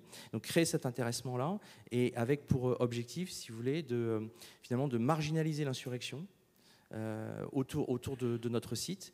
Et ça, je ça commence à l'échelle locale, mais dans le plan euh, général, l'idée c'est d'étendre cette logique-là euh, à l'échelle régionale et à l'échelle nationale, où là, vous avez des plans encore plus ambitieux, mais sur du, sur du plus long terme, ben de, euh, liés à, l'éducation, à l'emploi, voilà, tout ça étant créé autour, autour du projet par Total Energy qui est opérateur et l'ensemble de de ses partenaires. Merci beaucoup Eric euh, pour ces, pour ces apports qui sont effectivement, euh, c'est une vision des fois qu'on n'a pas forcément euh, non plus de l'extérieur. C'est vrai que voilà, on, peut être habitué des fois plus à, des scandales ou à des, justement des problèmes d'acceptabilité sociale, puisque là c'est bien là, c'est tout la question. il y a ces mêmes problèmes d'acceptabilité sociale d'ailleurs qui existent en Europe, hein, quand on parle justement de, beaucoup de manifestations, par exemple contre les projets éoliens, alors qu'ils soient offshore ou, ou d'ailleurs, euh, ou même par rapport au nucléaire, etc. Finalement, on s'aperçoit que les déterminants, euh, enfin les dénominateurs communs euh, sont souvent un manque d'implication en fait de la, de la population en fait dans les projets, de vraiment comprendre en fait pourquoi est-ce que ces projets existent et quelle est l'importance de ça. Et effectivement, cette notion de, d'être local en fait, que ces, ces énergies-là puissent servir aussi à un écosystème en fait que de manière aussi bien économique que énergétique, c'est absolument primordial. Alors ce que je vous propose, c'est qu'on passe maintenant, euh, on, a, on, a, quelques questions euh, effectivement qui me, qui me, paraissent bien, même si je ne vous cache pas qu'il faut que je me décale, parce que je ne les vois pas bien. Alors, excusez-moi, je, vais me, je vais me mettre là. Euh, alors, c'est vrai que je ne sais pas si Anis, toi, tu le temps d'en lire quelques-unes. Non, sinon, c'est pas grave. J'en vois certaines qui sont... Je, pense que je vais sortir ma double casquette, cette fois-ci, de, chercheuse FRS sur ces questions énergétiques. je vois notamment euh, pour la, deuxième question euh, avec ce lien entre sécurité énergétique et sécurité euh, alimentaire, surtout par rapport à l'espace méditerranéen. Alors, si je comprends bien cette question, oui. Oui, très bien. Euh, pour cette question, en tout cas pour la deuxième question, euh, c'est vrai qu'en fait, c'est, si je la comprends bien, je pense que c'est par rapport euh, aux surfaces qui seraient nécessaires, en fait, par exemple, si on développe de l'éolien, je suppose, ou en tout cas, ou donc sur Terre, effectivement. alors, à ce stade, euh, on ne peut pas vraiment dire qu'il y a de, rivalité. En fait, il y a plusieurs euh, raisons à cela. La première, c'est que, comme vous l'avez mentionné, Eric, euh, juste avant, la dynamique de transition énergétique dans ces pays-là, il y a des annonces qui sont faites, mais ce sont des, annonces quand même qui, voilà, faut le temps de mettre tout ça en place. Donc, c'est vrai qu'on n'est pas tout à fait sur les mêmes sur les mêmes dynamiques par rapport à la sécurité alimentaire, où là, on a plus des raisonnements d'importation, notamment qui viennent par exemple d'Ukraine et puis euh, des, raisonnements en fait de, production locale euh, qui, sont qui suivent en fait des réflexions depuis, depuis plus longtemps. Euh, la deuxième chose également, je crois que cette question a disparu. bah, en tout cas, euh, par rapport à ça, euh, également, juste un, tout petit point, euh, c'est qu'en fait, les énergies renouvelables, justement, le, principe, c'est que ce n'est pas forcément, enfin, l'idée, justement, et notamment autour de la Méditerranée, c'est justement d'éviter d'avoir cette rivalité entre surface cultivable et surface énergétique, mais bien d'utiliser, par exemple, au maximum des régions qui sont désertes, par exemple, pour développer du solaire, ou alors pour l'éolien, en l'occurrence, c'est pour ça qu'il y a autant d'intérêt également pour l'éolien offshore, euh, c'est qu'en fait, ça permet de conserver de la surface terrestre. Donc voilà, je m'arrêterai là en tout cas parce que c'est un sujet euh, en soi. Euh, Annie, c'est vrai que voilà, je, rebondis sur toi par rapport à la question sur les, fonds marins. effectivement, je te, je, te, laisse reprendre la main. Et si tu veux reprendre. Oui, donc c'est vrai qu'effectivement, cette question, elle est, elle est complètement légitime. On a vu aussi qu'il peut y avoir effectivement des actes de sabotage, on l'a vu sur les, sur les gazoducs. Nous, je dois avouer qu'à la Commission de régulation de l'énergie, comme on est sur une analyse plutôt technico-économique bah, de ces câbles, on va plutôt être sur une analyse. Enfin, nous, ce qu'on nous demande de faire, c'est de savoir euh, combien, euh, combien ça va coûter, comment on va se répartir les coûts de part et d'autre euh, de, la, de, la, de la frontière, finalement. Euh, mais il n'est pas effectivement euh, impossible qu'à l'avenir, on nous demande de nous prononcer sur les coûts de la sécurisation euh, de ces, bah, du coup, les mesures de protection qu'il faudra mettre en place. Ça, c'est quelque chose qui pourra arriver effectivement à l'avenir. Et donc, on verra, parce que les interconnexions, c'est cher, c'est de plus en plus cher. Vous avez une tension énorme sur le marché des câbles. Et parfois, des projets qu'on avait pu valider à un certain moment du fait de l'augmentation des coûts, on se repose légitimement la question, mais si ça coûte encore plus cher de les sécuriser, euh, il y a peut-être des projets qui pourraient euh, ne pas voir le jour. Hein. Merci beaucoup. Et c'est vrai que peut-être je, rebondis également sur cette question de, comment euh, garantir l'indépendance énergétique en Europe, qui est quand même une très grosse question, très ambitieuse. mais ce que je trouve intéressant dedans, c'est en fait de, de bien comprendre qu'il y a très peu de territoires qui, de toute façon, sont indépendants d'un point de vue énergétique pour ne pas dire euh, quasiment, il y en a, on va dire que deux, euh, c'est-à-dire euh, vous avez la Russie et puis vous avez les États-Unis. Alors je schématise quand même, mais on n'en est pas si loin de la réalité. Le fait est, c'est qu'en Europe, c'est de toute façon, nous sommes un continent assez pauvre en énergie. Alors pauvre pourquoi? Parce qu'en fait, on a utilisé quand même déjà historiquement beaucoup de charbon, donc beaucoup de ressources qu'on avait fossiles qu'on avait déjà, mais également du gaz. Par exemple, je rappelle quand même quand que dans les Pays-Bas, euh, il y avait ce, champ gazier dans le nord des Pays-Bas, à Groningen, qui a dû être euh, fermé euh, assez récemment, je crois que c'était en 2019, il me semble, parce qu'il y avait des problèmes de tremblement de terre en fait dans la région, parce que c'était dû à une surexploitation. La Norvège voit également euh, son, son, toutes ses réserves gazières, on va dire, euh, fondre un peu, euh, puisqu'il faut approvisionner aussi tout le monde, et encore plus en temps de crise aujourd'hui. Donc on n'est pas très riche, honnêtement, en termes de ressources énergétiques. Donc c'est pour ça aussi que là encore, tout ce qui est aussi bien énergie renouvelable, mais en fait énergie décarbonée, ça a aussi cet avantage en fait de pouvoir offrir une, relative autonomie, en tout cas, c'est-à-dire que l'idée c'est vraiment de produire sur place et de produire l'énergie qu'on va consommer. Cependant, ça c'est quand on regarde un côté finalement de l'énergie, qui est le côté de l'offre. Mais euh, l'offre, elle est aussi, elle est largement corrélée avec la demande en énergie. Et c'est vrai qu'en France, ce sujet, notamment qui touche à la sobriété énergétique, etc., on en entend quand même beaucoup parler. Mais il faut bien comprendre qu'en fin de compte, au-delà de, parler qu'il faut seulement réduire euh, euh, la demande en énergie, c'est aussi qu'en fait, il faut raisonner en termes de disponibilité d'énergie. C'est-à-dire que si vous avez une disponibilité euh, limitée en énergie, ce qui peut du coup arriver si on produit sa propre énergie, bon bah il y a peut-être des moments où pour des facteurs A plus B, etc. on peut avoir moins d'énergie et auquel cas il faut que la demande soit ajustée en même temps. Et ça, c'est important en particulier pour l'électricité, puisqu'en fait, euh, un, réseau électrique, euh, ça marche en équilibre, et que si à un moment vous avez un déséquilibre qui est trop important à un instant T, vous avez un véritable risque de blackout.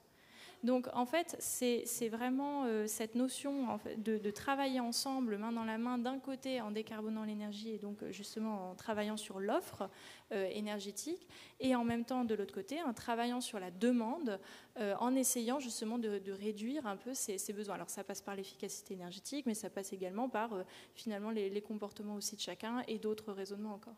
Je, vous laisse, Eric, je crois que vous vouliez euh, rebondir également là-dessus. Oui, non, pas forcément, et rebondir sur la notion de coût, en fait, coût de protection. en tout cas, comment, comment ça, ça c'est géré chez, chez Total Energy hein, le coût de la protection. Alors là aussi, j'irai. enfin, si on fait un peu d'histoire assez récente, hein, la, sûreté la sûreté dans une multinationale euh, du, secteur de l'énergie et, également chez Total Energy, c'est assez récent hein, finalement. Hein. Euh, c'est un héritage des, attentats de 2001 et puis renforcé, renforcé après, particulièrement en France hein, et chez Total après les attentats de 2015. Hein. ça a été vraiment l'électrochoc majeur chez nous. Donc finalement, c'est assez récent. Et d'ailleurs, pour nous, Total Energy, ça, a correspondu à l'arrivée du, général Favier à, la, tête de, la direction euh, sûreté. Euh, et donc, il y, a un changement de, euh, il y a un changement de modèle en fait dans la façon de, gérer la sûreté et la protection des sites et des activités des collaborateurs, où on était sur un modèle, comme, comme, disent les plus anciens, un modèle un peu pompier, c'est-à-dire qu'en gros, on laissait les choses se faire et puis dès que ça explosait quelque part, on allait éteindre l'incendie et puis, et puis après on passait d'un incendie à l'autre, etc.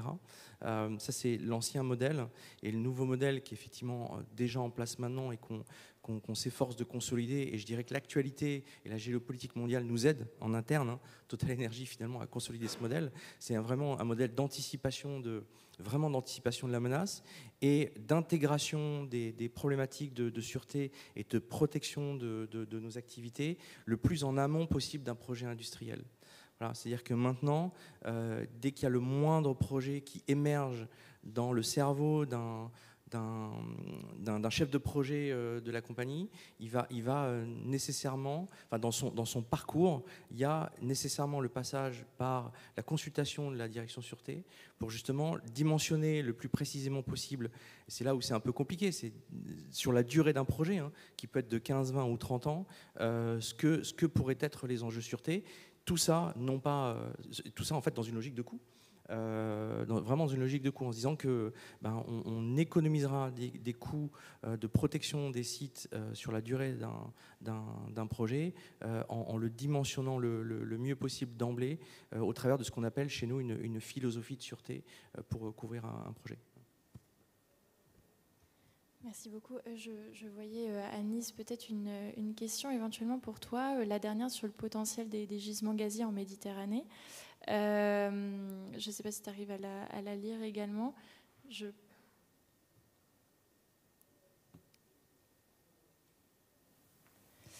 Est-ce que c'est dans le cadre des discussions qui, que, tu peux avoir? Bah, Ce qui se passe avec les, ces très grosses infrastructures que sont les interconnexions électriques ou gazières, bon, je l'ai dit, ça coûte très cher. Et très souvent, en fait, dans ces projets, euh, euh, soit purement européens, soit ce qu'on appelle les projets d'intérêt commun avec euh, des États tiers, souvent on a une subvention européenne qui permet en fait de faire de boucler la boucle.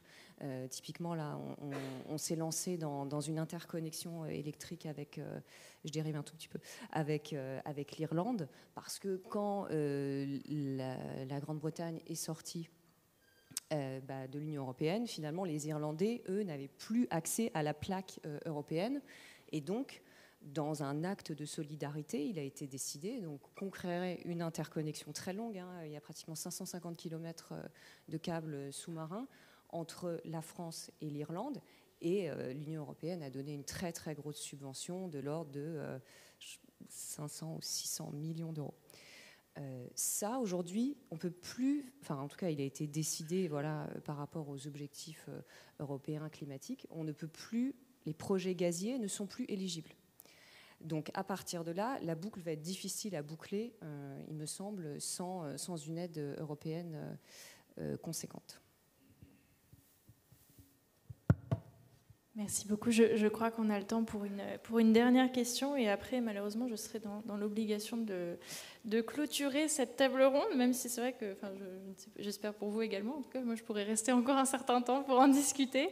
Euh, alors, c'est vrai que je, me permets juste de, de, regarder un petit peu euh, par rapport à la euh, ah oui, c'est ça. Par rapport à la question euh, euh, pour la Syrie, que je trouvais assez intéressante, parce que c'est vrai qu'on a tendance des fois à ne, plus trop en parler, mais ça a été un projet qui a existé, alors non pas pour de l'Europe à la Syrie, mais par contre au sein des pays du Golfe et qui devait remonter justement en passant par la Syrie euh, et remonter en fin de compte jusqu'à la Turquie.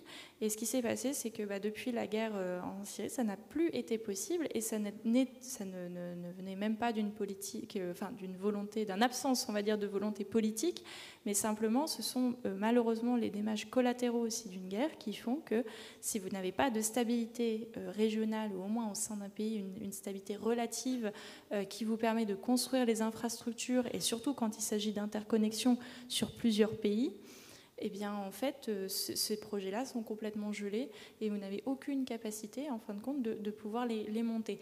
Euh, encore une fois, ça, correspond surtout au domaine terrestre. Euh, peut-être, Eric, que vous pourriez rajouter une petite chose dessus éventuellement? Oui, non, mais il y, a effectivement des aspects liés à la sûreté, des aspects techniques, etc. Il y, a, quand même un déterminant assez fort aujourd'hui, hein, c'est les sanctions. Hein. Les sanctions internationales, c'est extrêmement difficile, voire impossible. Hein. Euh, pour une compagnie de, travailler dans un pays qui est sous sanction internationale. Hein.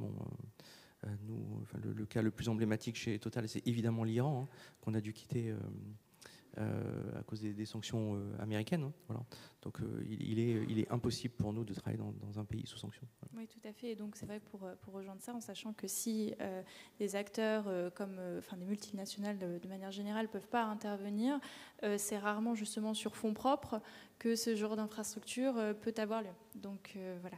Voilà un petit peu pour répondre en tout cas euh, à, ces questions, pour finir sur une note joyeuse. En tout cas, euh, je, vous remercie euh, beaucoup pour, pour votre présence.